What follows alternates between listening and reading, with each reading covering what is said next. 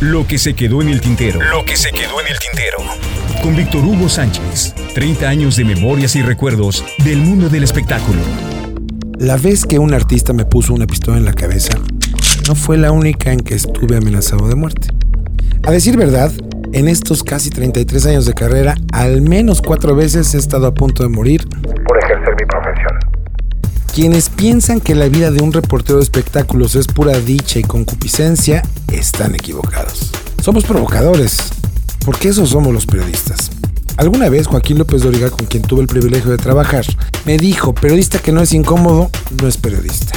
Y yo fui, en mi época de reportero, el más pinche incómodo. Y no era habitual en la farándula que uno fuera revoltoso y provocador, mucho menos en la época en que me tocó ser reportero de a pie, como nos llaman. Siempre me cuestioné muchas cosas y asumí que mis dudas eran las mismas que tendrían los lectores, así que desde siempre fui incómodo de a madres. Todo lo cuestionaba, todo.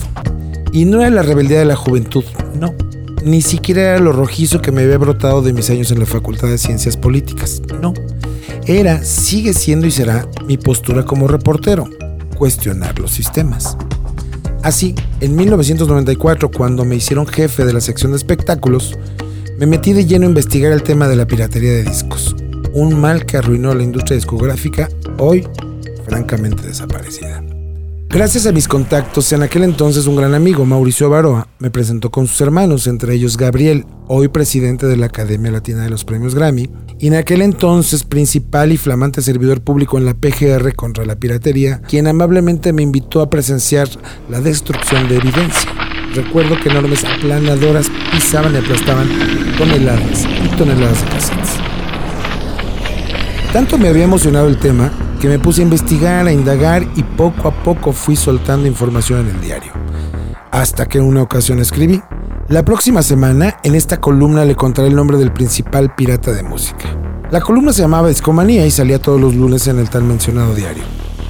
Nunca, nunca lo hubiera hecho, porque otra vez estuvo a punto de costarme la vida. Ring, sonó el teléfono de la oficina. Te llaman, dicen que es personal. Diles que llamen más tarde, que yo no tomo llamadas personales en horas de trabajo. Insiste, dice que es urgente. Tomé el teléfono fijo, amable lector, en aquel entonces no era común el uso de celulares, y yo, reportero de pie, no tenía uno. Hola, perdón, pero no suelo tomar llamadas personales y mucho menos si no se identifican. Hola, te veo a las 10 de la noche en el Cambalache de Insurgente Sur. Ah, y un favor, no vayas a publicar el nombre del pirata de discos. ¿Quién habla? ¿Qué te crees para pedirme eso? No lo hagas o no alcanzarás a llegar a tu casa en Villacuapa. Cuando des la vuelta en tu golf con placas tales y tales, tendrás un accidente. Te veo a las 10 en el Cambalache. ¿Saben lo que es sentir que la sangre se te va del cuerpo? Yo lo sentí. Y no es lindo. Y no, no escribí mi columna El dato prohibido. Lleno de miedo acudí a la cita sin saber ni a quién vería. Si acaso llegaría o sería una trampa, soy Víctor Hugo Sánchez, me espera una persona, le dije al capitán del restaurante. Pase, lo llevo a su mesa. ¿Víctor Hugo? Pero si eres un chamaco. Soy Javier, no recuerdo qué. Siéntate, ya pedí tu vodka martini, doble aceituna y pedí la carne que te gusta, ¿está bien? Tranquilo, no pasa nada. No escribiste nada, ¿verdad? Yo estaba en shock. Ese tal Javier sabía todo de mí. No, claro que no, no escribí nada, no tengo ganas de cenar contigo, así que dime qué hago aquí para que me citaste. Tranquilo, tranquilo, mira, es muy simple sabes quién es el que maneja la piratería en México. Él sabe quién eres tú. Es más, te mando este regalo. Dos sobres de cocaína de la buena. No de esa mierda que tú consumes y que te vende el capi. Tómalos. Yo no le hago a esto. Mira, es muy simple. Me mandaron matarte. Pero no te mataré ni quedarás como un héroe por haber publicado eso. Un auto te sacará del camino cuando des la vuelta sobre Tlalpan para entrar en Acoxpa. Todo parecerá un accidente, ¿ves? sabes qué es lo peor? Aun cuando llegaras a publicar nombres, este negocio llega a niveles de corrupción que ni te imaginas, así que el negocio continuará contigo y sin ti. Pero toma tu trago, cena. Te voy a contar una historia. Soy el judicial asignado al caso porque yo, ¿qué crees? También atrapé al pirata mayor y cuando se lo llevé a mis jefes, me castigaron dos meses encerrado y no pasó nada. Ahora soy el encargado de cuidarlo. ¿Está bien tu trago? Yo prefiero un ron. Y así se fueron los minutos, conmigo cagado de miedo, con un tipo enfrente de mí que alardeaba sus hazañas, me contaba de muertes y cosas que nunca hubiera querido escuchar. Incluso me dio otros nombres de gente involucrada en el tema de la piratería y yo Masticaba y masticaba un trozo de carne que me sabía amargo como cartón y bebía el trago de vodka para relajarme y tratar de entender en qué mierda me había metido. Mira, Víctor Hugo, eres muy joven. Hazme caso. Toma este regalo que te estaré llevando cada mes a tu oficina, me dijo mientras sacaba un sobre con dinero. No, gracias, no lo quiero.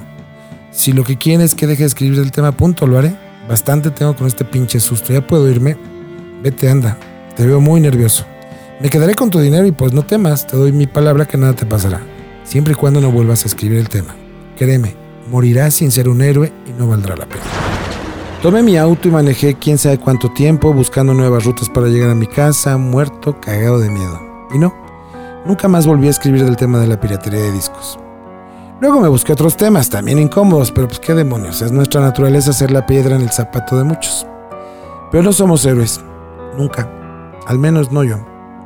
Al paso del tiempo, la piratería de discos alcanzó su máximo a principios de este siglo y luego, con las plataformas digitales, las aplicaciones y otras, la piratería se hizo personal, sofisticada y le dio en la torre una industria que, durante muchos años, había generado miles de millones de dólares en el mundo hasta acabar con una industria que poco a poco agoniza.